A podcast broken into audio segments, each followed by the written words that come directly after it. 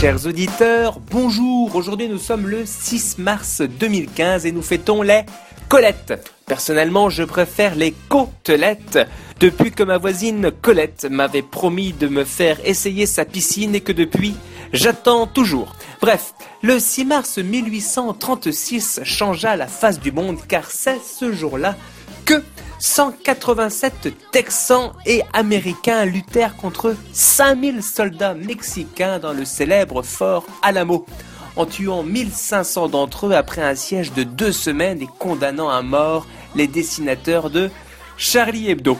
Alors, que se serait-il passé si cette attaque n'avait jamais eu lieu? Eh bien, dans un premier temps, personne n'aurait jamais entendu parler de Davy Crockett, et se balader avec un castor mort sur la tête aujourd'hui serait perçu comme une maladie mentale, et ce, même en soirée déguisée. D'autre part, sans cette bataille, les Américains auraient peut-être annexé le Mexique à leur empire. Plus de Mexique, plus de frontières, plus de frontières, moins de racisme, moins de racisme. George H. Bush ne serait jamais passé. Pas de George H. C'est pas de George W. Pas de George W.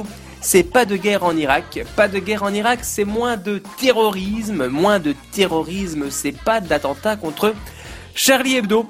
Rendez-vous lundi pour une nouvelle Uchronique. Que se serait-il passé un 9 mars?